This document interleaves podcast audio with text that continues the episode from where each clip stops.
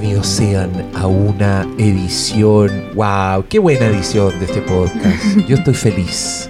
Han regresado a este estudio de grabación dos luminarias, dos voces que la gente pide, que la gente clama y que van a estar van a estar el jueves en Jojo Rabbit, ¿o no? Ah, sí. Qué Cata. increíble, qué evento. Y ahora voy, a tener que subir al tiro esta cuestión para que la gente sepa y los que no compraron entrada digan, ¡puta la wea". Sí, sí, sí. ¿Cómo estás, querida Fer? Estoy feliz. Feliz, feliz, feliz, feliz de estar acá. ¿Por qué? Muy, muy feliz. Porque, puta, por fin estoy acá, po. Acá Sí, hace- mismo. Hace, rato que íbamos a hacer esta cuestión. ¿eh? Hace puta.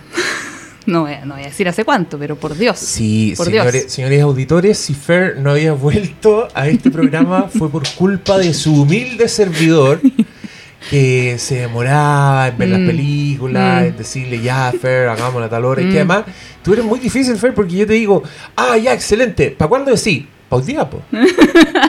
no, es que hoy día no puedo, mañana. Entonces ahí yo decía, ya, yo te aviso, y ahí pasaban y ahí las semanas. pasaban meses. Pero aquí estamos. Aquí estamos. Así sí, que po. nada es imposible, ni una wea. Ni una wea. Y eh, sí, pues y para esto también yo te dije, mañana, mañana puedo. Ah, pero ahora, ahora, ahora se sí. pudo, Ahora se dije pudo. Yeah. Ya, eh, yeah. Yeah.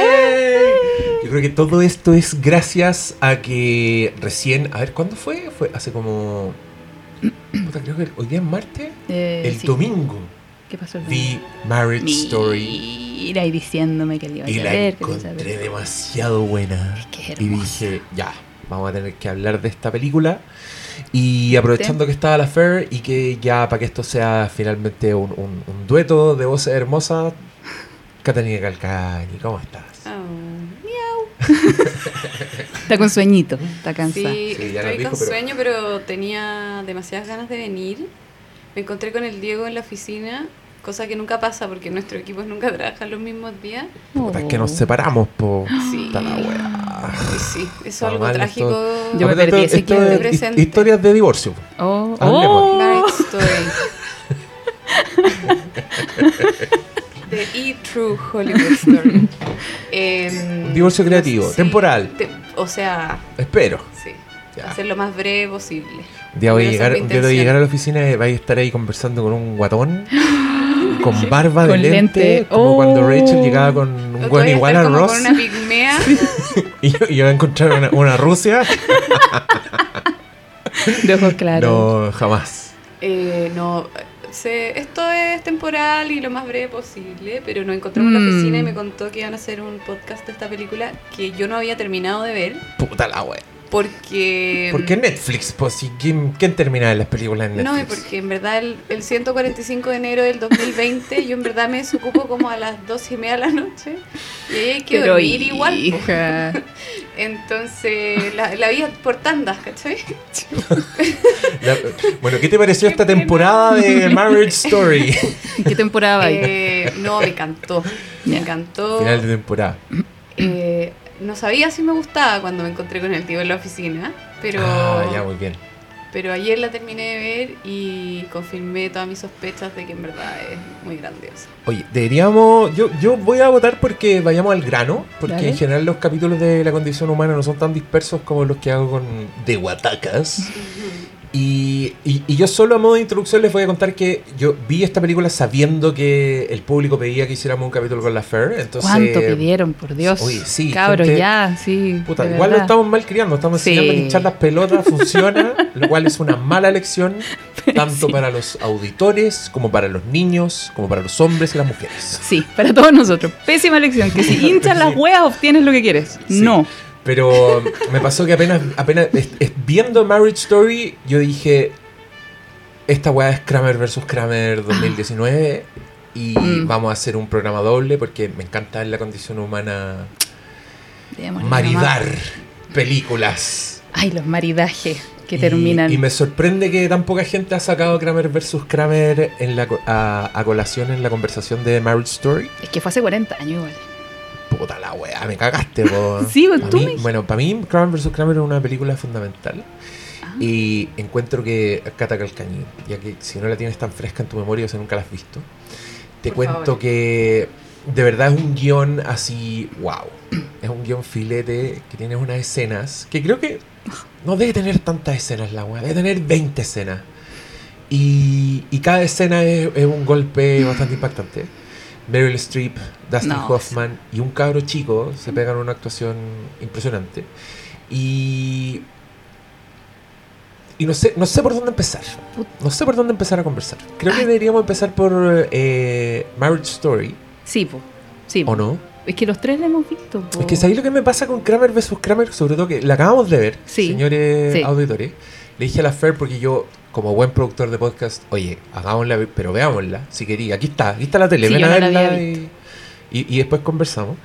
Eh, me pasó que siento que Marriage Story es la versión aumentada en crack, en HD, 4K de Kramer vs. Kramer. O sea, Sí. lo que en Kramer vs. Kramer es más pequeño, en Marriage Story es gigante. Sí. O sea, compara las escenas de enfrentamiento entre Dustin Hoffman y Meryl Streep con los enfrentamientos de Scarlett con Kylo Ren. Y eh, son mucho más intensos. Y, y también y pasa lo mismo con el humor. Y acá Mm. también me, me encanta que vengan ustedes porque yo también me acordé mucho de Manchester by the Sea viendo esta película. Yo igual estaba pensando en esa. Mm. Que es una weá que te vendieron como un dramón y que de verdad es un dramón Mm. pero que es de una comedia tan fina y tan hermosa que yo de verdad la gente que no le ha visto y no se ha animado a ver Marriage Story porque de- creen que es un dramón y que van a llorar y la wea, sí, probablemente Sí, van a sí llorar. pase, pero también es muy graciosa y tiene demasiados matices. O sea, Mm. para mí por ahí va merecía todas las nominaciones al Oscar, eh, eh, el guion, las actuaciones, todo lo porque tiene un flujo la weá, tiene un Mm. ritmo Sí. que es tan hermoso que cuando estáis sintiendo como lo tóxico de esta relación, puta, te meten en el personaje de Laura Dern y respiráis y encontré que es hermoso y, y, después, y, y después así pasa lo mismo, hasta que la weá tal como en Kramer vs. Kramer deviene como una historia de juicio donde hay No. personas peleando con abogados. Y es también la historia de un matrimonio que se divorcia y se pelean un poco la tuición del hijo. Es que es Mm. más...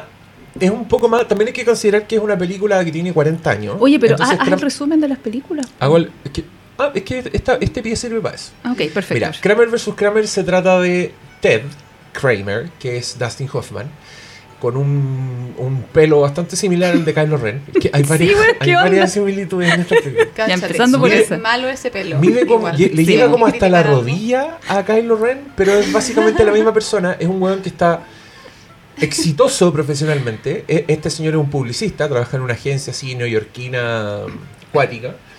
Y un día llega a su casa feliz porque le dieron un- un- una cuenta, se la ganó y weón, lo logré. Y la esposa lo está esperando para decirle, loco, me voy. Aquí están las llaves, aquí están las boletas de la lavandería, el cabro chico se levanta a tal hora, vos vela, yo no doy más. Y él le dice, pero weón, ¿qué está pasando? No entiendo. Y ella le dice, me tengo que ir, me tengo que ir, y lo deja. Lo deja con un cabro chico. Entonces, durante gran parte de la película, Kramer vs. Kramer es la película del weón criando un cabro chico. Que hoy día no tiene nada de excepcional, pero que en su momento, puta, fue la película de un padre. O sea, de hecho, yo me acuerdo que entró un poco en la cultura pop y eran como los Kramer, como los señores que, que andan con un hijo, es como, oh, él es Ah, un Kramer. ¿cachai? Ya. Eh, porque la muñeca. Claro, porque era una weá poco vista, porque. mm, Mm. No sé, no era tan común. Estaba, Hay, hay yo muchas creo que- cosas que... yo creo que estaba mucho, claro, de, haber estado mucho más gruesa, medio Mad Men la weá, como que otra época, un mundo más, mucho más masculino, con un terreno más delimitado, donde Súper no delimitado, la o mujer sea- el hombre. Y de eso se trata un poco esta película. O sea, Sí. la primera mañana que Kramer se queda solo, el weón no sabe dónde están los sartenes para hacer desayuno, Mm. ¿cachai? Es así, es como un weón que en verdad es súper inútil en la casa. Mm. Y, y es la historia de ese crecimiento y como que veis todo lo que le cuesta. Veis que le cuesta tener la pega al mismo tiempo que tiene el cabro chico. Veis que el weón deja de tener como un poco vida. Y cuando las cosas le están. Cuando el loco se está acostumbrando a esta rutina, vuelve la Meryl Streep a decirle: Quiero al cabro chico y se van a juicio.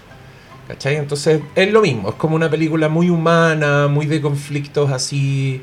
Eh, menores, pero que en algún minuto devienen en, en tribunales y abogados y Y toda esa su cochina. señoría, toda esa cochina, en verdad, Cochina. donde salen unos trapos al sol Oye, que son horrible, bastante terribles. horrible. Brígido. Aparte, eso de como tener a alguien que hable por ti. No. Porque tú no puedes hablar.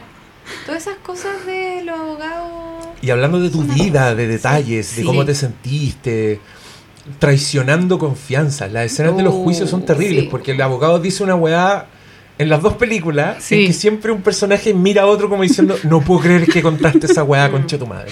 Pero en Kramer vs. Kramer, ambos como que se. O sea, también el que. ah, El otro de- lo, lo miraba así como, oye, perdona, ¿cachai? Que, que, que, que mi abogado que haya sacado esa claro, weá así, po. como avergonzados un poco, Sí, como po. desviando la mirada. Sí. Porque, uf. Creo, Oh, que, creo que las dos son películas de, de actuaciones así increíbles. Onda, Sí. De verdad, yo creo que Marriage Story la weá la cagó el Sí. nivel de las Sí, actuaciones. la cagó. Sí. De- bueno, hasta los abogados que salen cinco minutos los weones así. No. Sí, Oscar la para el hoyo en la pared que hizo ese weón y que tiene un momento demasiado trascendental. Esa visitante como con asco. ¡Oh, la ¿Qué visitante, weón! El personaje más secundario es bueno. Oh, la hermana nerviosa, como... Ay, sí, eran todos Sí. tan adorables. La adorable. mamá. Sí, Oh, la mamá. tan lo desubicada. La mamá es ubicada. Y el, y el abogado, el viejito, el que es como un señor buena onda, que es como el primer weón que es buena onda con Kylo Ren. Y yo Pero que no sirve, mucho. Sirve para nada. No sirve para nada. No, pues cuando el weón le dice, si yo te estuviera representando, y el otro weón le dice, me estás representando. Bueno, nos adelantamos. Marriage Story, por otro lado, Mm. eh, se trata de la misma wea. Eh, un, Pero con señor, lupa. un señor exitosamente profesional neoyorquino, esta vez un director de teatro, eh, casado con Scarlett Joe, que acá es actriz y es un poco su musa, Su es como la que trabaja con él. Oye, y cacha, perdona, perdona, pero me acabo de dar cuenta de algo, que se, se grafica esto mismo de la mujer como dejándose de lado en lo laboral, pero muy la otra es muy hace 40 años atrás, donde la mina no trabajaba, y él como que no la dejaba trabajar, Sí. y ahora es muy como ella, simplemente como no siguiendo como su sueño más grande, pero la- trabajando la- la igual. hora- claro, la de ahora habla un poco como yo pospuse mi vida Claro. como por tu carrera, y Exacto. yo me anexé a tu propia carrera, pero nunca te importó lo que yo quería. No, acá la, la Meryl Streep está un poco más extrema porque era una dueña de casa que estuvo básicamente encerrada siete años con el cabro chico hasta el punto que dijo, literal, dice, bueno, si me quedo un día más me voy a tirar por la ventana.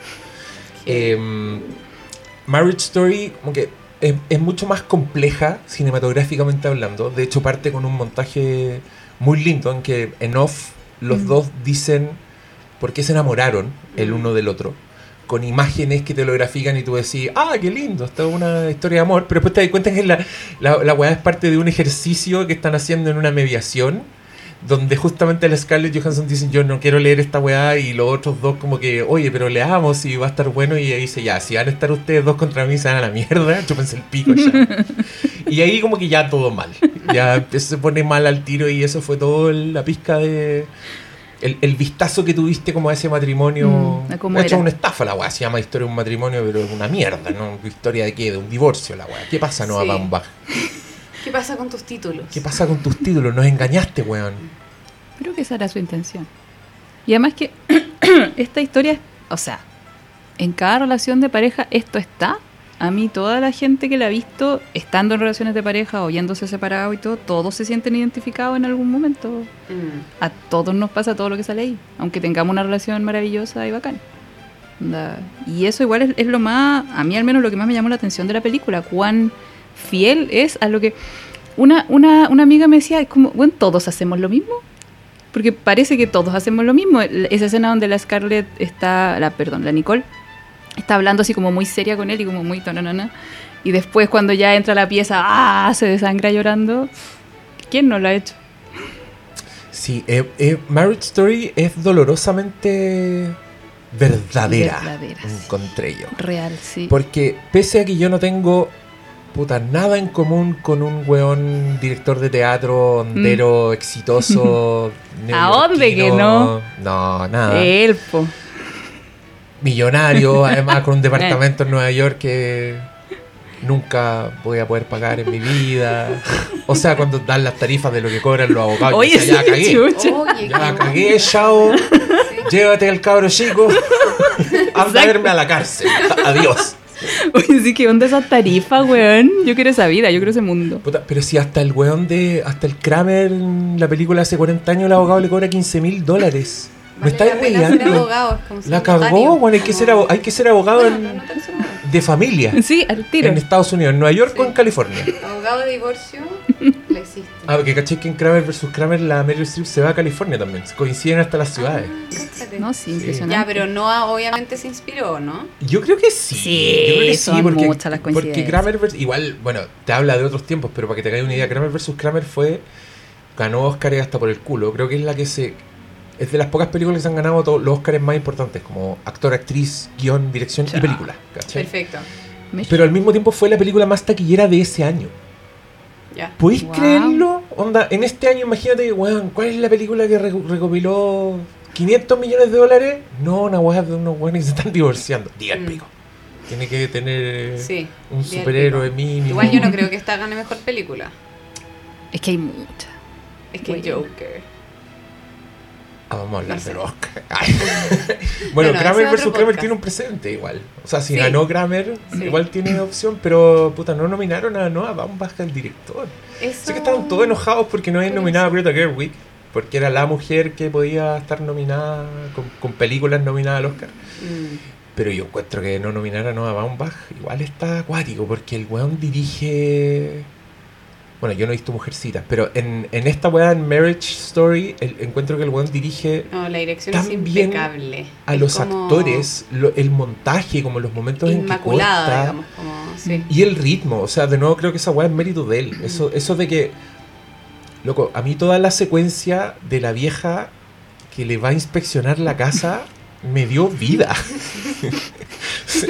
o, sea, que cuando, la- cuando el weón abre la puerta y la vieja está tocando el timbre en la otra casa, ahí yo dije, no. Y, y de ahí no paré de reírme hasta que el weón, Sí. en un momento incómodo, solo para explicar a qué se refería el cabrón chico, le muestra el truco del cuchillo y el weón se corta de No, verdad. No. Y después la vieja no puede salir. gritábamos. No. como, ¡No! La cagó, creo que esa es una secuencia de comedia Sí. que se quisieran todas las demás comedias del año. Hermoso. Es verdad. Y al mismo tiempo yo veía esto, sentía que era fiel a la vida misma. Sí. Yo decía, la vida es así, weón. Sí, Os- Cuando estás inserto en un drama de mierda, podías estar sufriendo la peor weá, pero cinco minutos después te va a pasar una weá increíblemente chistosa. Por eso me gusta tanto Manchester by the Sea y Six Feet Under, que creo que es una serie que mantiene ese, ese espíritu Sí. Inserto. Pero bueno, estoy súper disperso porque estoy, me entusiasma mucho esta película. A ver, ¿cómo y nos esta conversación también. Sí. Eh, vámonos por. Yo ahora te- me gustaría eh, pedirle la palabra a Cata Calcañi como guionista y conocedora de la condición humana. Y sobre Marriage Story. Y después dejemos que la Fer nos, nos cuente un poquito. Que ya, ya veo que tiene apunte. No, pero poquito. No, Un par de paginitas. No, sí, en serio que no tengo nada. Eh, yo encontré que era una película sobre la vida misma. Mm. Eh, qué, qué rico cuando el cine logra eso, como, Mm. a- como hacerte entrar al link de la casa de alguien, a su intimidad, como si estuviera ahí, ahí como si uno fuera como esa polilla en la esquina de la pieza, siendo testigo de, bueno, vidas que parecen vidas, ¿no? Actores que en verdad aparecen, estas personas. Me pareció eh, un goce. Me recordó también un poco a, a um, Woody Allen en, en Sí, sus mejores épocas, como eh, Hannah y sus hermanas, como esas películas como de, en que los personajes divagan y nosotros podemos ver como partes de, su, de sus mentes, de sus teorías, de sus sentires, sin necesariamente tener que ver giros muy grandes.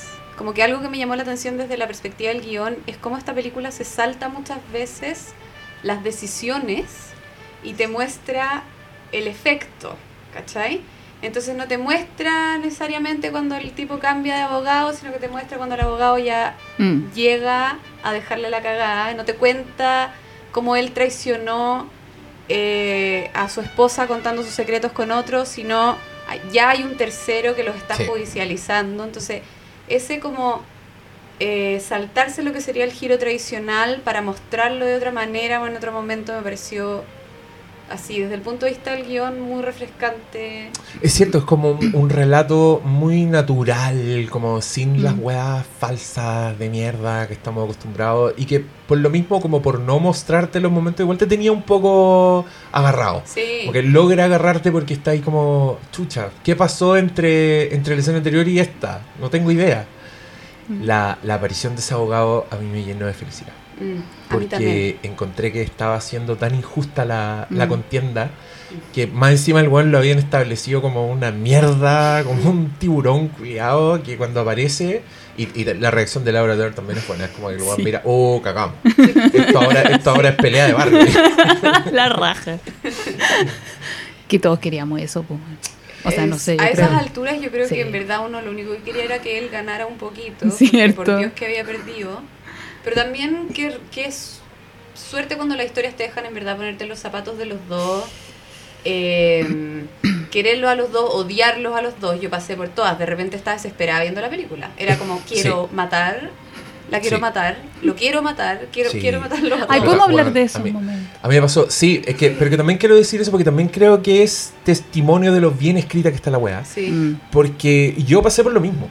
Y, y yo te digo, como padre separado, perdón, esto se va a poner un poco personal, como padre separado, que, que no ve a su hija todo lo que le quiere ver, como que había momentos en que yo estaba como por defecto haciéndole barra a este weón, Mm. ¿cachai? Pero llega un minuto en que Scarlett Johansson le empieza a gritar weá. Yo empecé a decir, weón, tiene razón. Fuiste un saco de rajas, weón. Sí. ¿Por qué estáis peleando? Cuando en un minuto le dice, estáis peleando por una weá que ni siquiera querí. Sí. Oh. ¡Oh! Felt that. Pero hermosamente escrita, así que ya, tiene el sello de aprobación del, de la guionista seca.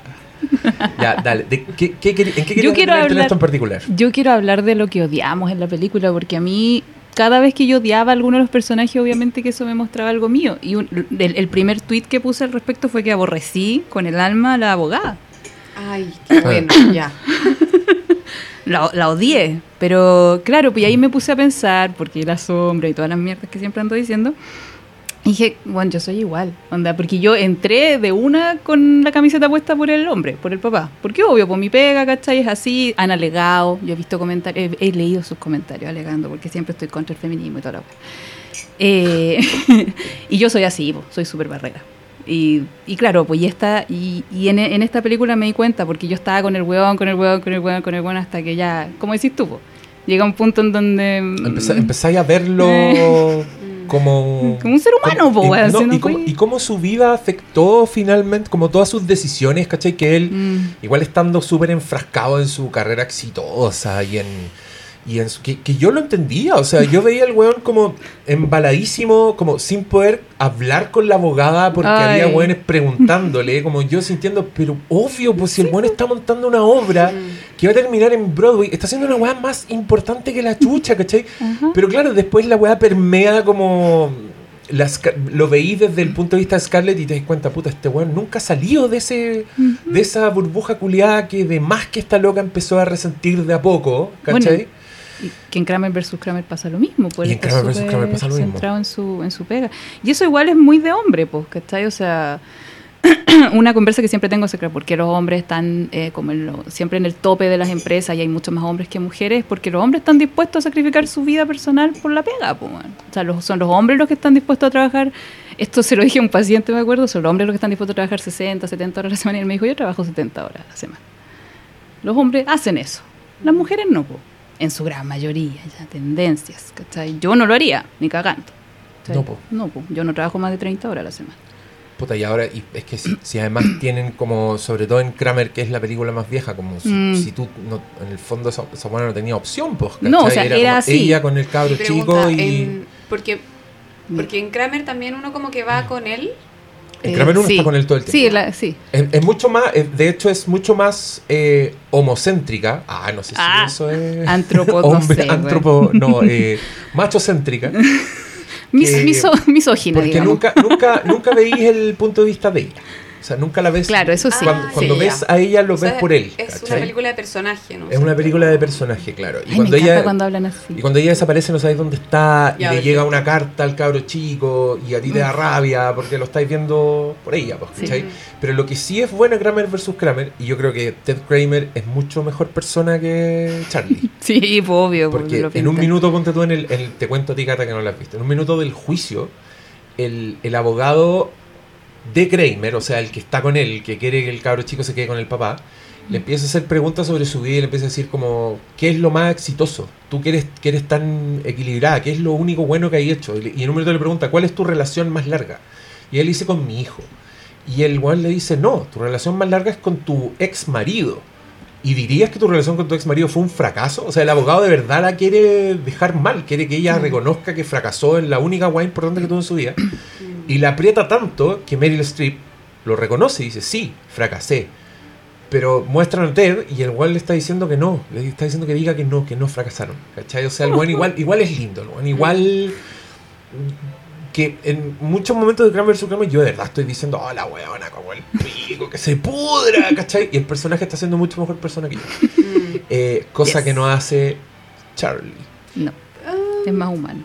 Igual, un poco lo hace, ¿o no? Yo creo que termina haciéndolo, pero con un costalazo del cual no se va a recuperar. ¿Cuándo decís tú que.? Es que yo lo encuentro como Barça con ella, cosa que da un poco de rabia, pero al mismo tiempo él nunca dej- deja de tratarla como familia.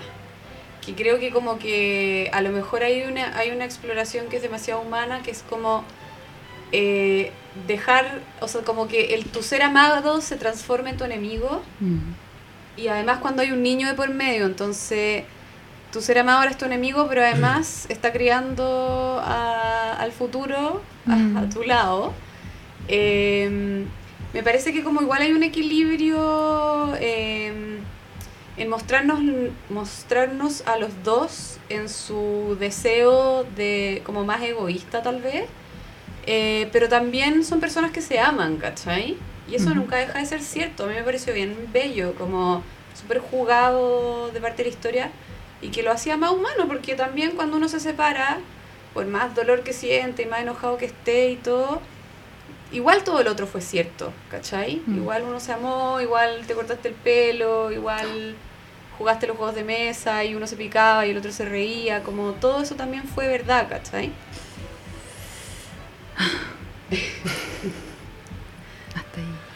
Eh, Nada, no sé, me fui. mira, ¿sabéis lo que me pasa a mí con, con el personaje de Charlie? Que yo siento que ponte tú el. La discusión más álgida de la película. La escena índice. Cuando, cuando él le hace el hoyo a la pared del golpe y, y que esa discusión termina cuando él, bueno, desde las entrañas le dice, si yo estuviera seguro que el cabro chico lo superaría, desearía que te cayeras muerta, que te atropellaran. Mm. Y, y creo que esa weá, el loco solo deja de sentirla cuando se da cuenta de que la vida siguió sin él. A mí me parece devastador el Mm. clímax cuando este weón llega a la casa y se encuentra con esta señora adorable que le celebraba los peos, que Mm. le decía Charlie Pío, que hablaba que incluso como a espaldas de la hija porque no dejaba de quererlo y encuentra que la vieja está jugando con el otro weón Sí. Qué dolor. y, y- y se da cuenta, ese, que ese momento también fue súper doloroso para mí, que lo último que sabía Kylo Ren es que el cabro chico era pésimo para leer, pero se lo encuentra leyendo casi de corrido, ¿cachai? Y tú veías la cara de este weón que le está... El dolor de que el weón se perdió esa weá. Mm. De que el cabro chico ya creció, ya avanzó, aprendió a leer sin él. Y es el único momento de la película en donde yo vi a Charlie como derrotado. Como en el suelo un poco. Como el moño completamente agachado. Ya no reclamando ni territorio en esa casa. ¿Cachai? Como ya haciendo una visita. Y, y el, y el golpe, creo que el golpe de gracia viene justamente cuando le dicen, ah, te nominaron por, por buena actriz. Y ella le dice, no, me nominaron por dirigir. Mm. Ahí yo dije, ya, a este güey le quitaron todo. Este se quedó sin nada. Y, Y creo que es el castigo justamente por haber sido este señor egoísta y por haber estado en esa burbuja, pero al mismo tiempo yo, yo estoy muy convencido de que el weón no hizo nada con dolo. Eso, no, po, eso es, pero eso es, es una constante en las dos películas. po. O sea, todo el daño que se hace sin querer. Igual la Scarlett, eh, la Nicole, hace caleta de daño sin querer. O sea, ella pone al hijo en contra de, de él sin Mm. querer. Porque lo lleva a visitar abogados, eh, lo, que, que es cuando se cacha que el cabro chico ha estado en otras oficinas de abogados. Y al, y al estar tan, Es que ese, tan con ese- él- ese fue otro momento en que yo odié profundamente Sí, a Scarlett Johansson porque Sí. la secretaria le dice que eso es algo que hacen las personas para que tú te quedes sin abogado. ¿Cachai? O sea, Sí. de más que la Laura Dern culiada la convenció y la Sí. persuadió de que hiciera esa mariconada, pero encontré que era una mariconada O sea, hacerla terrible. ya es... ¿Cachai? Sí, Como, weón. ¿qué onda? Le dejaste el abuelito culiado con Alzheimer por un lado y por el otro el tiburón de mierda que cobraba 50 mil dólares, ¿cachai? Ya, po, ¿cachai? Esas cosas. po. O también el llevarse al cabro chico y, sí, po. y no avisarle nada, po, o sea, no decirle que lo iba que iba a pedir el divorcio igual. Toda esa escena en que le tiene que pasar el sobre, Oh, uno igual la odia, ¿o no? Sí, Ella pues es como- como... Pero como mierda si esa weá. Y como además, mientras lo tratáis como familia, como No. mientras eres la más amorosa del mundo. A mí eso igual me costaba un poco de la construcción del personaje de ella, que fuera como tan eh, como dual su sentir. O sea, Pero es que- tan amorosa y al mismo tiempo estar como Pero es- sabiendo pero- que- Eso es la condición humana. es la condición humana. No, pero eso es una forma muy muy nuestra, muy femenina de funcionar. Así como la forma masculina es muy como ignorando todo, ¿cachai? Mm. Porque él así no se daba cuenta, no se daba cuenta de las necesidades de ella, no se daba cuenta de cuán eh, self-involved él estaba. eh, no se da cuenta, pues todo pasaba nomás y él tenía su foco. Las mujeres solemos ser muy duales. po. De ahí Como- viene, no sé, pues los, los amigos frenzoneados, po, donde nosotras tenemos actitudes muy como de, ay, sí, como sensuales, pero al mismo tiempo, no, pues bueno, o sea, Mm. tú eres mi amigo nomás. ¿Cachai? Sí, po. y después nosotros somos las víctimas. Mira, en fin, la cosa es que somos, somos como muy duales con eso también de no, de no darle la cortada a alguien porque nos da pena, ¿cachai? Pero igual somos cariñosos, entonces seguimos alimentando el vínculo, eso nos pasa yo Mm. creo que a muchas, si no a todas. Entonces, sí, po. Entonces, eso, lo que ella hacía, ¿cachai? Yo creo que no era, bueno, evidentemente no era con mala intención, pero era como, pucha, yo quiero esto y lo voy a conseguir así, y al mismo tiempo igual te quiero y no te quiero dañar, Mm. pero te estoy haciendo cagar con todas mis decisiones. Y, por ejemplo, po, lo de... Porque igual la vemos activamente hacerlo cagar. O sea, como Sí. cuando él mete el abogado, lo que dice el, el, el Diego, como uno siente alivio cuando entra ese abogado porque ella en verdad lo ha hecho cagar, no sé, una hora cuarenta de película. Pero- Pero muy sin querer, onda, muy... O sea, ya, pero no s- pero, si le tú- veis mala si intención. Tú el cabro chico, el hijo de un weón que es ultra buen papá y te lo llevas de la ciudad donde él vive y le decís como, bueno, pero ven a verlo, po. Te quiero, Caleta. Como que para mí era como, igual estaba...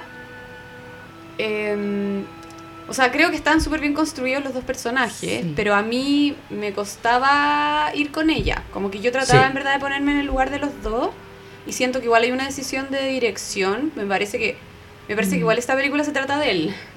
Completamente. Eh, y en ese sentido uno igual va con él y ella es un poco, mm, quizá menos, quizá un poco más arquetipo que él, ¿cachai? Quizá uno se mete más profundo en la historia de él y ella la veis tomar ciertas decisiones y decís como, pero no.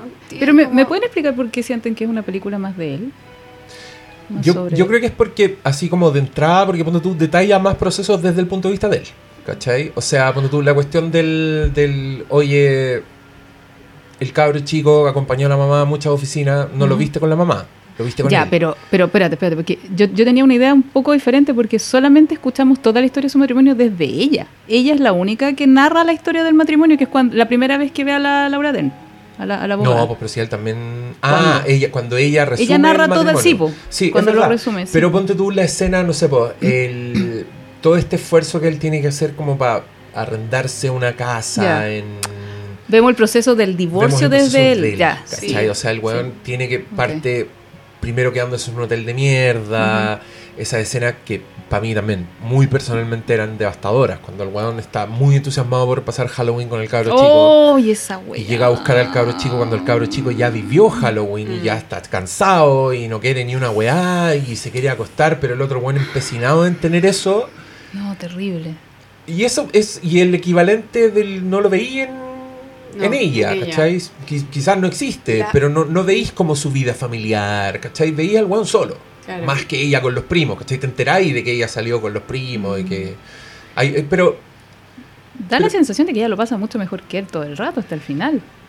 yo, es que yo creo que cuando él le dice, vais ganando, creo que la película sí, o sea, Mm. claramente Nicole ganó en esta weá. Y creo que Mm. desde, el- desde la mitad de la película para adelante nos quedamos más con el weón porque creo que es el weón el que va perdiendo. Yo creo que en verdad es una película de él porque ella desde el principio sabe lo que quiere. Mm. Y él se da cuenta Mm. durante esta película de qué es lo que quiere él o de, de- de qué es lo que va a tener que querer. Porque en realidad eh, ella ya no está supeditada a los deseos del po. Entonces, Mm. en ese sentido me parece que ella es un personaje más resuelto desde el inicio, incluso pasándolo mal, incluso llorándosela toda, incluso todo, siempre está firme con respecto a su decisión, como que no duda. es que ¿no? ella fue la que tomó la decisión, ella la tiene clara porque la debe haber venido pensando hace mucho rato y él se encuentra con la decisión y se tiene que em- empezar a adaptar. Claro. Súper similar a Kramer versus Kramer. Sí, Sí. Sí, y lo que encuentro tan muy bien escrito también y muy fiel a la vida es que en Marriage Story los personajes dan cuenta de que han pasado muchas cosas que después al ser revisadas desde el divorcio, desde la rabia, se resignifican, Mm. ¿cachai? Y que de más que tú en tu vida dejáis pasar, ponte tú cuando este loco dijo, rechacé esa pasantía en California porque no es lo que quería, porque la compañía no lo... La buena le dice, pero weón, es lo que yo quería, Mm. ¿cachai? Y tú, claro, de más que en el curso de la vida, de más que cuando estáis metido siendo un director de Broadway, y estáis tomando la decisión por la compañía y toda la weá, puta, fluyó y estuvo bien, ¿cachai? O sea, tampoco nos, nos vamos a enojar tanto con el weón que veló como por el futuro de esa cosita que estaba haciendo. Pero que visto desde el prisma de la rabia y del divorcio, entendís que el weón sí la cagó. Sí, po. ¿Cachai? Y creo que eso no, nos pasa a todos. Sí. Poco. Sí. Como cuando po. revisamos Sí. nuestras decisiones. Con todo. Obvio. No, y por eso también me... ¿Sabes qué? Es más, lo que tengo anotado de Marriage Story es eso, que el daño que hacen los personajes no es deliberado y eso, puta, nos pasa a todos, po. O sea, y eso es lo acuático de ver estas historias como de matrimonios que no funcionan, porque cuando se termina, tú empezás a hacer toda esta recapitulación de, toda la, de todas las cagadas que te fuiste mandando y... Y puta, y decís, pero si en ese momento yo no, no, no me estaba mandando ni una cagada, pues, ¿cachai? Pero claro, pues cuando ya lo, lo empezáis a ver para atrás, eh, por supuesto que sí, pues, empezáis a cachar cómo la bola de nieve se fue agrandando y agrandando y agrandando hasta llegar a lo que es hoy. Pero no, no podéis tampoco ser culpado, ¿cachai? Por, por esa weá, si todos, todos estamos en la misma, pues nadie tiene el manual de instrucciones. Eso, eso es lo que empieza a ser eh, injusto. Lo que empieza a percibirse como injusto. O lo que me pasó a mí con esa weá. Como tú hablas de el castigo que él recibe, ¿cachai? Como tú ves esta historia como un castigo que él recibe y que, y que no se deja de sentir así, ¿cachai? Creo que en Kramer versus Kramer también. Como que él también es como castigado por haber sido tan, no sé, ignorante de la vida emocional de su esposa y de su hijo, al parecer también. Y nada, pues tenéis que echarle para adelante. Y esa, esa es una actitud muy de hombre también, como, ok, me están castigando, voy a echarle para adelante. El buen no llora, el buen no se, el buen le echa para adelante, le echa para adelante, le echa para adelante. Y no sé para dónde iba con eso, perdón. Está bien. Está bien, no, es que me da pena. Ah, ya, estaba, estaba en la idea de que el daño que hacen no es deliberado. Y eso nos pasa a todos, pues. Todos nos hemos mandado cagar, ¿cachai? Y el tema es que en, en los divorcios, cuando ya metís abogado, vaya a empezar a ser juzgado, pues, literal. ¿cachai? Por todas las decisiones que tomaste, por todos los movimientos que hiciste, y vaya a empezar a, a tener que hacerte responsable de weas que nunca, de weas que nunca Mm. pensaste que te ibas a ser responsable. Ahora, también me quedé callada porque empecé a pensar, chucha, ¿y, y siempre es el hombre el castigado? Aquí, ¿en qué momento es la mujer? No, yo siempre pienso en términos de sexismo porque tengo como el filtro muy, muy prendido. Y por ejemplo, no sé, pues ¿cachai? En Kramer versus Kramer, claro, la diferencia de roles es súper clara, tanto que nadie se cuestiona, bueno, cuando le dan la custodia a ella, spoiler alert, Cuando le dan la custodia a ella. ¡No! se da este arreglo, se da este arreglo de mierda que yo lo encuentro súper injusto, que es que él ve al hijo, ¿cachai? Tantos fines de semana, bla. Fin de semana por medio. Ya, una mierda de arreglo, mierda bueno, lo encuentro una estupidez. Bueno, en fin. Para Y- ambas partes. Y tiene que eh, pagar no sé cuánto de manutención. Y nadie se preguntó, onda, por qué, o sea, no hay una manutención retroactiva, nada, nada se habla de ella pagándole manutención a él, porque ella fue la que se fue, pues por un año y medio, ¿cachai? Un año y medio. Eso ni se cuestiona. Yo no sé si todavía será así. eh, si es que una mujer abandona a su, a su hijo y a su esposo, ella tiene que pagar manutención o tampoco ahora se exige eso. No lo sé. Pero, ¿cachai? Que como que... mm, Sí, ver, ver estas películas como que igual me daba esa sensación que siento mucho en la pega, que es como de, bueno, como que, que a los hombres no se les protege en absoluto. Como que, bueno, te pasa esto, tenés que echarle para adelante. No hay, no hay instancias de protección para ellos y, Claro. y no se ve mal el que la mujer lo pase mejor. Es como, se acepta, ¿cachai? Es como Bueno, a mí, a mí me pasa que creo que esa visión de mundo coincide además con buen, con buen guionismo, con, Mm. buen, con un buen conflicto, porque finalmente cuando tú estás viendo un drama, como que tendís a ir con el personaje más solo, con el personaje que lo, Que lo pasa peor. que lo pasa peor. Mm. Y creo que de la mitad para adelante ese weón es Charlie en esta película. Y, y en Kramer te diría que es, es toda la película, él, ¿cachai? Porque pese a que te muestran a una Meryl Streep que está destruida cada vez que sale, ¿te fijaste? Meryl Streep cada vez que Los sale en ojos, Kramer Kramer rojo. está con... lloró toda la noche anterior. Tú igual sentís su dolor, ¿cachai? Porque viste al weón, o sea, hay, hay un par de escenas en Kramer vs. Kramer que me conmueven mucho, te, probablemente me emocione hablando de ellas. Pero en un minuto se, se cae el niñito en una, en un- de un juego. Y se cae brígido, así como que le queda un ojo sangrando, ¿cachai? Y el Dustin Hoffman, que es un señor que mide un metro veinte, agarra al cabro chico y corre por Nueva York, puta, cuadras con el weón. Y la cámara al lado, así como Mm. la cámara pega al weón corriendo por Nueva York. Mientras el niño llora y el weón le está hablando al niño, le está hablando hasta que el loco llega como al hospital, ¿cachai? Y es una weá, es terrible la Sí, escena. es horrible. Y la otra wea que, me, que, que al, al mismo tiempo es muy buen guionismo es que se, la primera el primer día en que los dos personajes están solos, el niñito quiere desayuno y quiere que le hagan tostadas francesas, que es algo que le hace la mamá todos los días, ¿cachai? Y Dustin Hoffman vale callampa en la cocina. El weón se le rompen los huevos, el caro chico le dice, oye, te cayeron cáscara, y el otro weón le dice, no importa, si quedan más crujientes, no sabe dónde están los sartenes, eh, termina quemando la weá, echando unas puteadas y el cabro chico se asusta porque nunca ha visto al papá tan enojado. Corte a la escena justo el día en que la mamá lo va a ir a buscar porque le dieron la custodia a la mamá. Entonces es como, es el último desayuno que van a tener. Y los buenos están en silencio en la cocina. Ay. Y el niñito está batiendo un los huevos. El weón saca el sartén. No- ni se hablan. Y los dos hacen las tostadas francesas como que el niñito le echa los panes. El weón tira la hueá del sartén. Ya, maestro de la cocina, ¿cachai?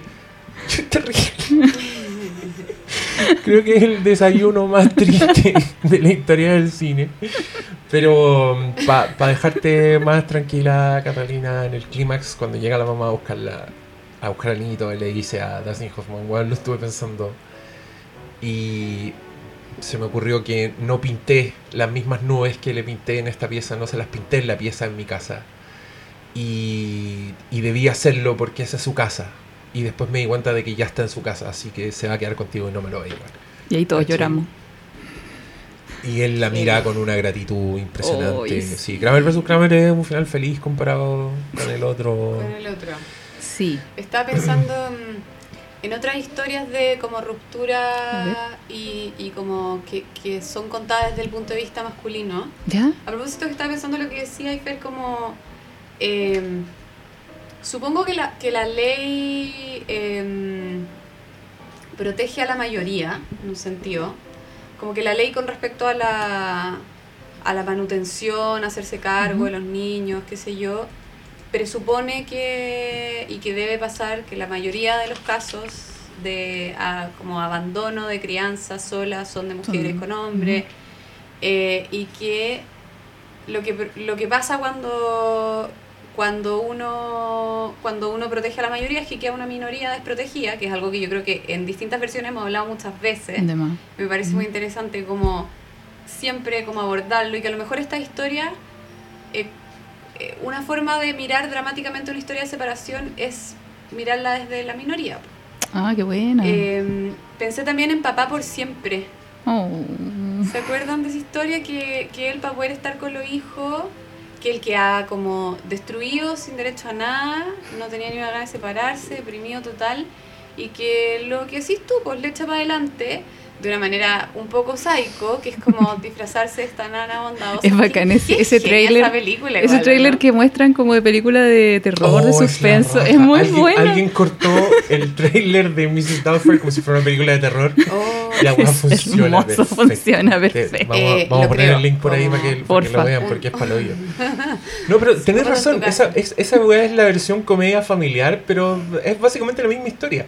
Sobre todo porque encuentro que es súper realista el final de Papá por Siempre. O sea, Papá por Siempre, no- la pareja no se reconcilia, No. ¿cachai? No, la weá llegan como a un nuevo orden y que todos tienen que aceptarlo. Y claro, la, tam- ahí también pasa que tú veís al weón, que es Robin Williams, irritante, padre así chistosísimo, que un irresponsable, que los Mm. pendejos lo aman, pero que el weón no tiene ningún compromiso con la paternidad porque en verdad es un cabro chico más. Mm. Eh, y el loco tiene que pasar por esta transición a la fuerza, pues, Mm. ¿cachai? Tienen que como... Oye, pero qué puta, son- interesante. sí, son películas de... Pero qué, qué interesante esa visión que me acabáis de mostrar, como de que es una minoría, pues verdad. Y en todo se da esto del hombre que era muy inconsciente y que recorre todo este camino de sufrimiento hasta llegar a, ok, sí, me hago cargo. Claro. Me hago cargo. ¡Ay, qué bonito! Aprendo Sí, pues, y- tanto. Y ahí con mucho, y ahí con mucha comedia estúpida, por supuesto, pero No, pero oye, me encantó esa visión. deberíamos haber agregado papá por siempre a esta ¿Cierto? Véanla, ponla, ponla ahí en el Marriage título. Story, Kramer vs. Kramer, papá, Papá por por siempre. Siempre. Termina Ah. como haciendo este programa de los dinosaurios. Sí. Era bueno igual Es súper buen final. Aparte que el disfraz era muy bueno. Como Sí, po, en verdad era una vieja, como al punto que la vieja tenía un pretendiente, ¿te acordáis? Sí, pero tenía un viejo que la joteaba. Y como mi- mismas escenas también, como una visitadora Sí. que va a la Oh. casa para ver si él como está capacitado para Y la tener un visitadora niño. siempre como esa actitud de mierda que... Sí. Puta, es que yo encontré que esta visitadora de la de Marriage Story está tan bien escrita porque no te da la sensación de que la buena es como llega a ser inhumana Yo, porque sea, parpadea como que no enfoca, ¿cachai? ¿no? Sí. sí. Y, O y en algún minuto le dice, cuando el otro le dice, que fue un momento que dije, puta la wea, que el otro güey le dice, sí, pero vamos a Nueva York, porque yo vivo en Nueva York y trabajo en Nueva York, y la vieja le dice, pero es mejor, es mejor acá, es mejor Los Ángeles, es más bonito. Y puta la wea. Que en ningún momento diablo. sabéis cómo, qué está pensando. Y más encima lo pilla retando al cabro chico. Es que bueno, encuentro que toda esa secuencia es, Es Es hermosa. Pero sí. es aún más genial porque ella en verdad es como tan neutral que es Asperger. Entonces como no se va a compadecer de ti, amigo. No, no, exacto. Y hay, y hay otro ejemplo de por qué se percibe como ya la historia de él. Pues nunca veis esa contraparte, Nicole. No. Nunca veis la visitadora en la, La casa. veis Que debe haber encantado. Pues haber llegado a la casa perfecta, todos cagados de la risa, la vieja un amor, la otra hermana dándole tortita. Ah, qué atroz. el otro weón cortándose las venas. Ay, qué terrible esa escena, weón. En esa escena es demasiado Es buena. Terrible. y una escalada ridícula. Ya cuando la vieja no puede abrir y el weón le tiene que abrir y, Y deja la manchado con sangre. cuando lo- No, Pero yo ahí, pero ¿cómo te reís de esa weá? Yo sufrí mucho, weón, con esa final igual en escena. el suelo. Sí, Está de- estoy descansando. sí, estoy descansando. Más encima, ocultándole al cabro chico lo, lo que pasa. Oye, eso también es una, es una fuente de, de dolor y de drama muy bueno, encuentro yo, en, en las dos películas. ¿Cuál? El proteger al niño de lo que está pasando. Oye, ¿Cachai? Es- es- de, de partida es un punto límite para la- en las dos películas. O sea, a al señor Kramer le dice, el one dice, cuando le dan la custodia a la Meryl Streep, el loco dice, voy a apelar. Y el abogado le dice, te va a costar caro. No me importa, lo que cueste yo voy a apelar. Y el loco le dice, ok, pero voy a tener que poner al cabro chico en el estrado. Mm. Y ahí el one dice, no. basta. Como que ahí se resigna, ¿cachai? Y encuentro que a los otros les pasa lo mismo. Como que los otros cuando dicen, weón, el, el Billy se llama... No me acuerdo. El de Maris. ¿Sí? Eh, Eh, no, no Henry. sé. Henry. Billy era el de... El de Kramer versus Kramer, sí. Henry. Ahí los, locos, ahí los locos por primera vez quieren conversar entre ellos, ¿cachai? Sí, Cuando dicen, weón, vayan a ir a ver, ya como que esto le está llegando al cabro chico y mejor que no, así que conversemos. ¿cachai? Hay un punto de tope Ahí el ambos, lo cual yo encuentro muy, muy interesante. Pero, Qué lindo. que era, que era, había otra cosa que... Ah, el, el explicarles la realidad. A mí me conmueve mucho cuando Kramer le, le está contando... sí. Ahí te das cuenta que es buena persona, porque, puta, perfectamente podría decir, la, la maraca de tu mamá, llegó la weona y te va a... lle-". No, el weón le dice, mira, Hay papás que hacen eso. pa- Sí, pues hay papás que hacen eso. Y mamás que Y mamás. Sobre y- todo. Y cosas peores. Hay Sí. padres que como meten en su pelea a los hijos de No, manera es terrible brutal eso. y el papá Es termina terrible. preso o, o sea, en Sí. verdad hay casos muy horribles No. de cómo transformar a tu amado en tu enemigo y es muy heavy, esto es un paréntesis, pero que tiene que ver como con que les visto todas las yayitas, Mm. po, lo que decías Sí, tú antes. Y las puede usar como municiones, ¿cachai? Sí. Cosas que fueron amor antes. Eso es. Y podéis poner igual a tus hijos en una posición súper de mierda, porque, por ejemplo, acá, pues que el, el- el abogado le explicaba a Kylo Ren eh, que, lo- que los niños van a decir lo que tú querías escuchar, pues. Entonces, los niños, si es, cuando se sienten presionados, presionados a tomar un bando, lo toman. Mm. Y es lo que se ve también en Marriage Story. Y en, en la otra no, pues en Kramer vs. Kramer, el cabro chico como que es tan linda porque como que el, el- el Dustin Hoffman nunca lo, lo presiona para ponerse de su lado. Mm. No, pues y ahí, Hermoso. y ahí en ese, ese diálogo que yo encuentro precioso, él le dice, eh, tu mamá quiere estar contigo y yo quiero estar contigo, así que fuimos donde un señor juez que es muy sabio y sabe estas cosas y él decidió que, que se va a quedar, que te vas a quedar con tu mamá y el niñito empieza con preguntas muy de niño como ¿y dónde van a estar mis juguetes? Y él como muy tela, como te los lleváis y vas a tener pieza acá. Y el niñito empieza a llorar antes, como que el niñito se da cuenta que en verdad esta weá es terrible. y Como que dice, no quiero. Es tan doloroso. Sí, son, son dolorosas estas weas. Yo, yo reconozco que me fui a la mierda con el clímax de. Bueno, llevo mucho tiempo llorando con Kramer vs. Kramer porque es una película que me gusta mucho. Mm. Pero Marriage Story encontré devastador el, el final. ¿Y qué me Sí. decís de la canción antes? ¿Qué escena más hermosa, no? Es bonita la canción. ¿La de él? Cuando Sí. sí, pues. Sí. Esa letra que explica todo lo que le pasa, Sí, igual. Y después de haberla escuchado a ella cantar, porque son dos musicales. Son Sí, dos. Hay dos momentos. sí. Donde ella está. Sí, pues son. esa- esas canciones muestran el, el estado en el que están, po. Y claro, y escucháis a él después de ella y es como.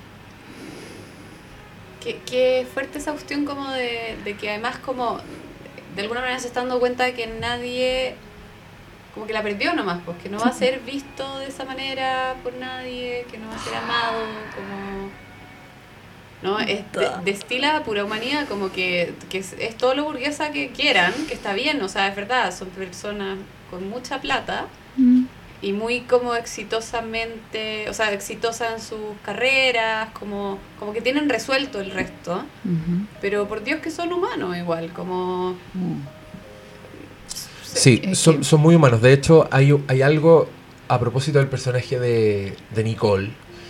Que es que, claro, po, ella, ella cambia cuando se entera que el weón la cagó. mm, Ah, ¿Cachai? Sí, y, y lo cual también es muy humano y muy, y muy verdad, po.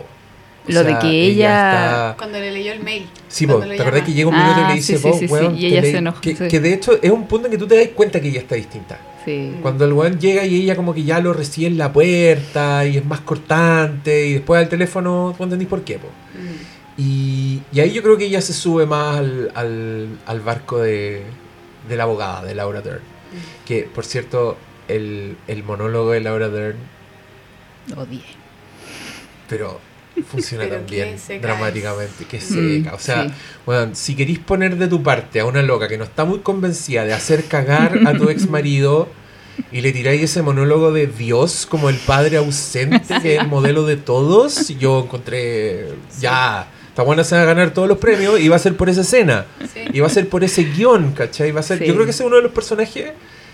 ¿De cuándo empiezan este tipo de personajes que le, le dan premios por actuación, pero en verdad están premiando el personaje? Sí. Y creo que Laura Dern, con todo lo bien que lo hace, acá creo que van a premiar al personaje. Ya lo están premiando, de hecho, si ya se ha ganado weá. Wow. Mm, Sí, y que, y que tiene que ver como con una postura. A mí me, a mí me gustó, o sea, me costó mucho ella. mm. eh, me caía pésimo la abogada, pero también encontré que es muy coherente, es muy coherente, o sea, es como se dedica, es una mujer que se dedica a una carrera en la como en la que los secos son los hombres, a Mm. la altura de los hombres, la más seca que hay, eh, es como una guerra contra el patriarcado, no sé, como que sentí que eran muy... eh, esos típicos personajes que son eh, una teoría, como que no es una persona, da lo mismo, entiendo, sí. ¿cachai? Sino es Mm. como alguien que está puesto en la película para desarrollar una teoría, ¿cachai? y lo hace, le sale increíble su escena. Mm. Que además también muestran cómo ella, claro, como decís tú, está metida en un mundo de hombres, pero ocupa su feminidad, porque ella tiene una actitud con ella, con la Nicole, como muy femenina, muy de venga para acá, ¿cachai? En cambio tú veis al abogado de, al, al abogado, el, el tiburón este, ¿cachai? Como trata al weón como un abogado nomás, pues así como, Mm. bueno, tenéis que moverte, No, tenéis que hacer esto, tenéis que hacer... Y más encima Rey Liotta, Sí. el, el buenos muchachos. Sí, Siempre quiso ser un gángster ese weón. pero eso, pues, o sea, ese mundo es así, Mm. ¿cachai? Pero ella no, pues ella sabe cómo sacarle provecho como su- ocupando Y su... súper manipulando y Sí. usando unas estrategias que son... Muy femenina, sí. pues, sí. No, sí, Sí. por eso la odié. Oye, Sí, yo, yo quiero, quiero detenerme en lo brillante que es la escena del juicio. Cuando esos dos weones están enfrentados. Porque el, el Noah Baumbach se las ingenia. No, se las ingenia, es deliberado, sí, es seco, es súper buen director, el weón. Y te muestra la weá de manera que pareciera que están en un tribunal solo para ellos. ¿Te-. ¿Se dieron cuenta?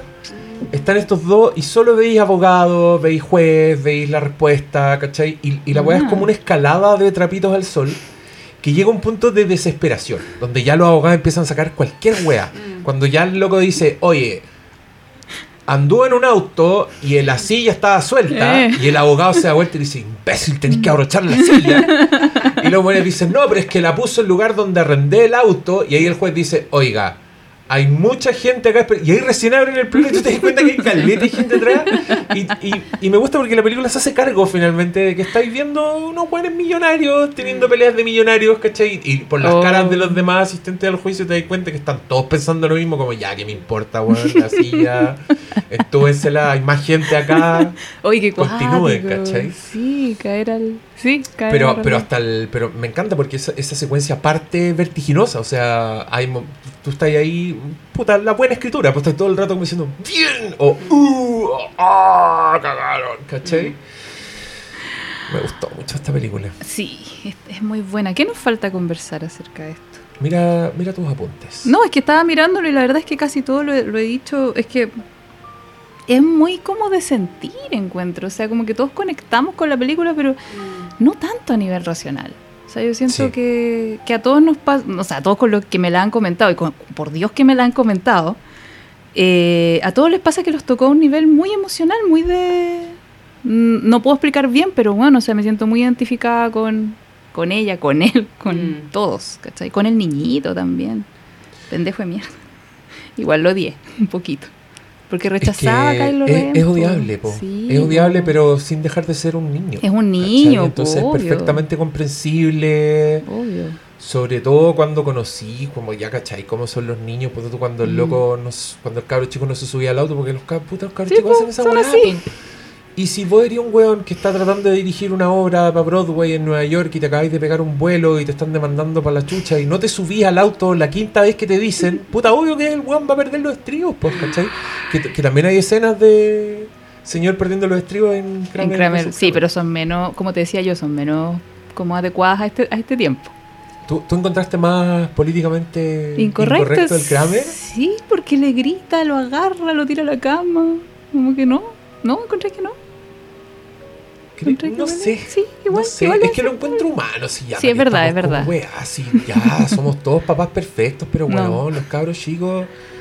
Está bien que perdáis lo. Está mal que le aforrí, le saqué la chucha, pero que, que le pegué una gritada y que, o sea, en, esta, en Kramer vs. Kramer el niño le dice te odio.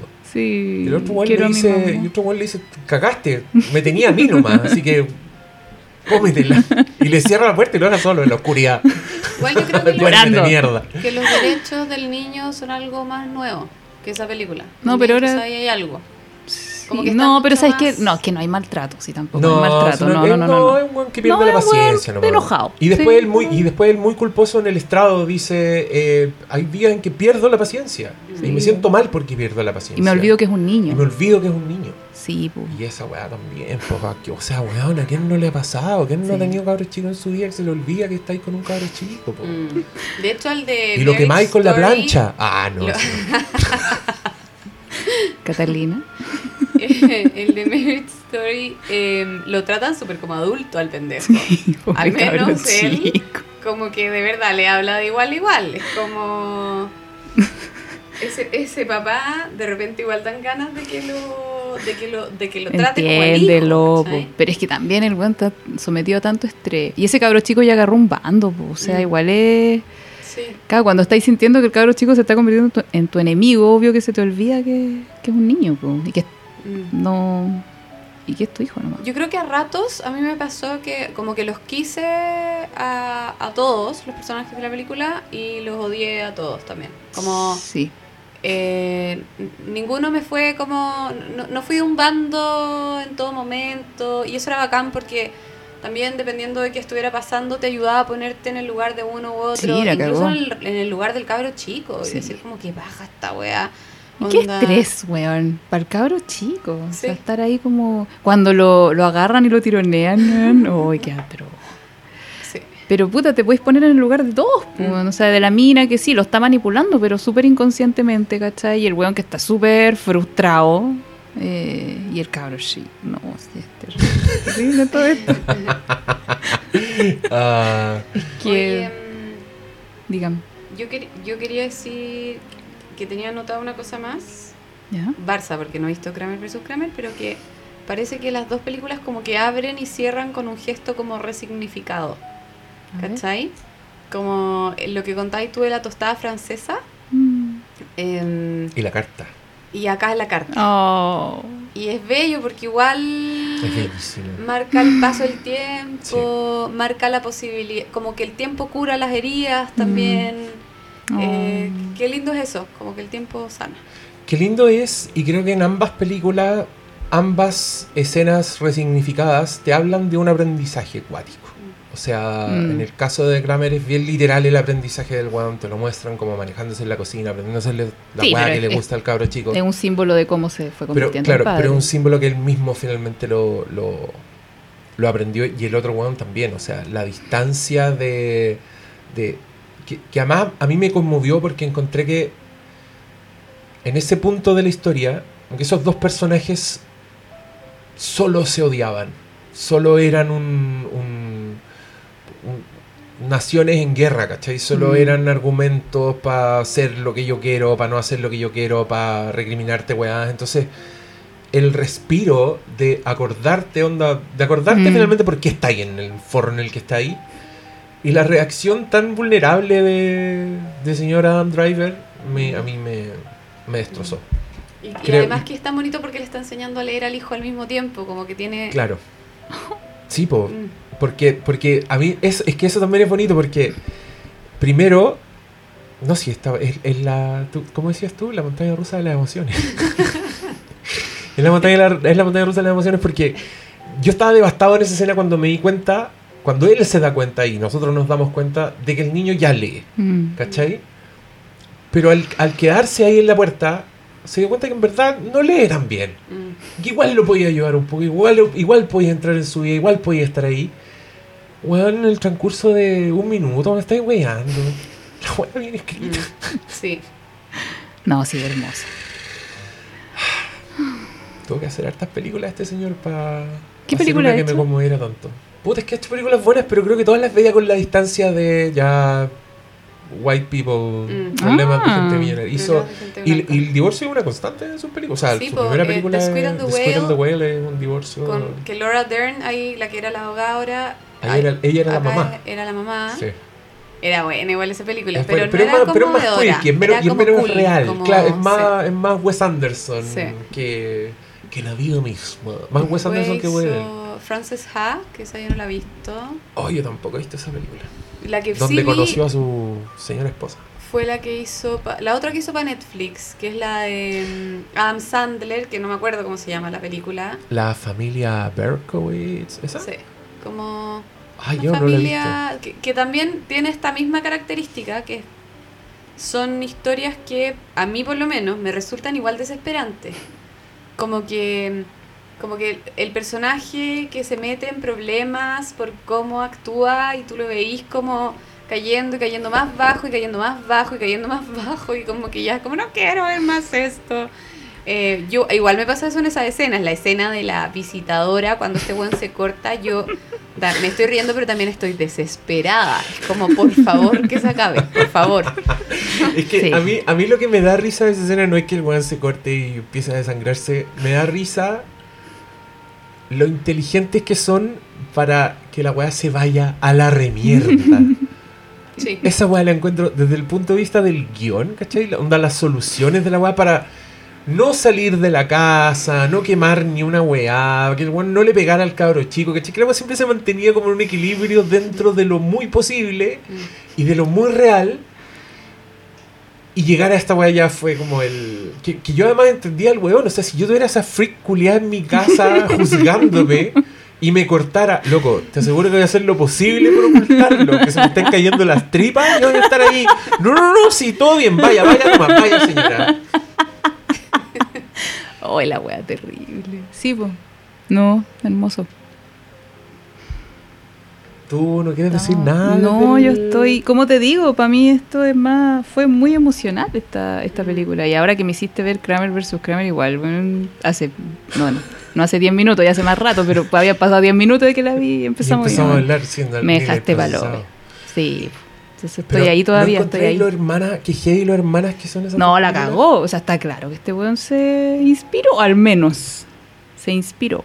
Son las mismas ciudades, el mismo corte pelo de, del weón, como lo dijiste. Hueón egocéntrico metido en su profesión. Mm, creo que acá hay más, hay más énfasis en, en la pareja, como que esa es la gran novedad. Y creo que todo es más grande. O sea, lo- los abogados de Kramer son unos señores muy piola que hacen su pega. Los abogados de esta weá se roban la película. y Sí, son sí, unos sí, hueones así que. Onda, hagan un spin-off de esos hueones y yo lo veo feliz. Como Eh. LA, LA Law. Existe esa weá, esa serie. LA Law. La ley y el orden. Los Ángeles. es una, más, LA. es una más vieja de abogados. Ya, ya voy a.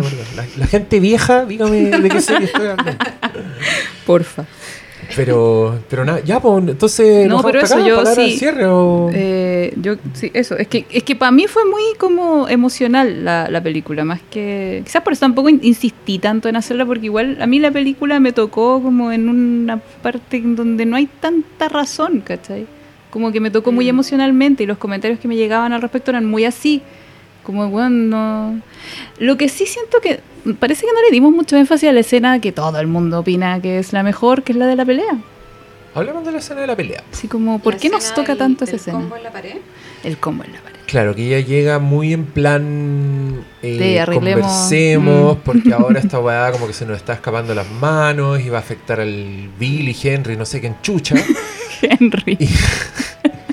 Y, y de a poco empieza esta weá. Y- y es que es muy fina la escritura, porque, claro, la, la Nicole primero le dice: Yo no quiero que me vayan a ver porque si alguien Claro. me ve un día con este cabro chico me lo van a quitar. Y el otro weón hace como. Y luego que mira y dice: Weón, te estoy weyando. es una broma. Y ahí ya como de a poco empiezan a. Empieza a escalar. ¿Y a quién no le ha pasado? Ah, ¿Quién no le ha pasado? que llegáis a arreglar la weón, weá. Esa, esa dificultad para arreglar la weá. Sí. Porque te dicen algo que ya te caga la y te onda. toca ahí el. Y vos tiráis otra mierda de vuelta y ahí ya cagó todo. ya- no, ya nos fuimos, ya nos fuimos. Cuando ya Sí. em- empezáis a. Sí, es que esa, esa es la weá que a mí me pasa mucho con esa película. Y es que. Right in the feels. Como que me toca así el. Weón, sí, yo estaba ahí. Yo he tenido esa pelea. ¿Y quién no la ha tenido, weón? Aunque, aunque, te- aunque en una relación de pareja que, que, que sobrevivió, que está ahí todavía. ¿A quién no, le ha y pasado? como- Y, y cómo te empezáis a, claro, los rencores, esa Ay, weá. esa weá que no hay dicho porque no quería Y que, y ir que también. Ay, que yo, mira, yo sé que esto se ha visto en otras películas, pero siempre duele verlo. Siempre duele que te lo restringen en la nariz. que cuando él cuenta las cosas que le gustan de Nicole, No. el loco dice: siempre deja una taza con un té. Oh, Eh, y era desordenada, detalles, pero por mí, pero lo intentaba por mí. Muestran que Juan se pegó un cabezazo en la, en la puerta que dejó abierta en la cocina. Y después el weón, esa weá se la saca en cara, weón. Sí, era, era ahí una cochina culiada y yo tenía que hacer todo en la casa. Pero esa weá pasa. Sí. Cuando uno está ahí en el amor y todo es como, ay, ya, no importa, nanay. Ay, qué cochino. Ay, siempre Ay, deja una no la- taza no de la té. los platos. Ah, Cochino, mierda. me cagaste la vida, baraca, culia. Sí, entonces. Eso también lo hacía Eterno Resplandor de una mente sin Uh. recuerdo. Oye, tan, tanta película. Que ahí también como, como esa weá te la contaban al revés, porque Mm. luego le empezaban a borrar la memoria desde De lo más reciente hasta lo... Claro, primero veíais la weá terrible y después veíais el amor, entonces ahí era, era otro tipo de dolor, Mm, pero no menos verdad, no menos hay real. que decir. Yo creo que la escena, esa escena también tiene mucha potencia porque hay algo en estos personajes que para mí igual es un poco novedoso, que es que mm, como que funcionan harto en pensamiento hablado. Como que lo que piensan y lo que dicen es súper parecido, tienen poca Sí. estrategia, sobre todo Sí. cuando Mm. se comunican entre ellos dos. Entonces, acabáis de ver a los abogados desplegando la estrategia y en esta escena es como que hay verdad nomás, como Mm. al punto de que él le dice, weón, quiero que, quiero- me gustaría que estuvieras muerta. Que yo creo que igual, obvio que, obvio que lo pensáis, pero, pero llegar a decirlo... Es una eh, mala estrategia. Seguro es una mala estrategia y es como puro sentimiento chorreando arriba, o sea, como eh, eso. Sin eso. control. Como si pudiera entrar en verdad en la mente de estos personajes y la sinceridad con la que se comunican, como cómo baja la guardia, como ella le dice, bueno, me lo van a quitar si es que me observan cualquier día. Aunque se lo tire como talla, igual eh, a ese punto de la historia ellos no deberían tirarse tallas así, porque ya No, saben po. que se pueden traicionar, Sí, po. ¿cachai? Entonces hay algo yo creo interesante en esa decisión, como de poner ahí esa pelea, eh, que, que en la que el director simplemente como que se da el gustito de como en verdad eh, mostrar todo lo que piensan sus personajes, como que no haya filtro entre lo que sienten y lo que Pero dicen. es que así, así funcionamos con la persona que amamos. Mm. O sea, somos totalmente vulnerables y no tenemos ningún plan, no tenemos ninguna estrategia po, cuando estamos con la persona que amamos. Mm. Y, y, ahí, y por eso toca tanto esta película, porque muestra eso. po. Así Sí, somos. Que incluso esa escena, que es cuando más como hay odio, se aman, ¿cachai? Sí. Es que no podéis llegar a odiar así si no amáis. Mm.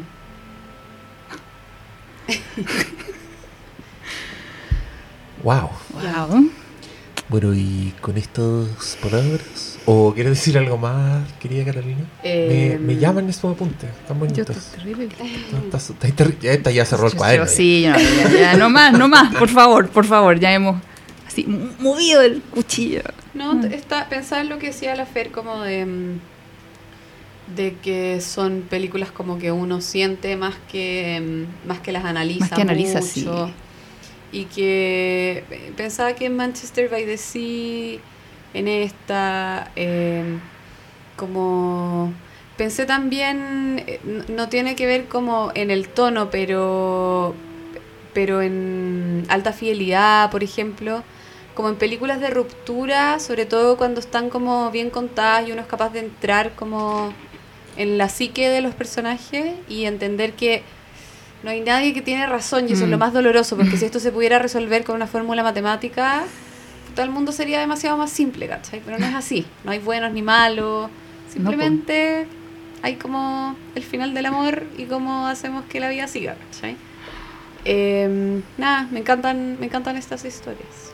Eso. Sí, y, y, y claro, po, no olvidar que la persona que más puede dañarte es la que más amas. Buenas noches.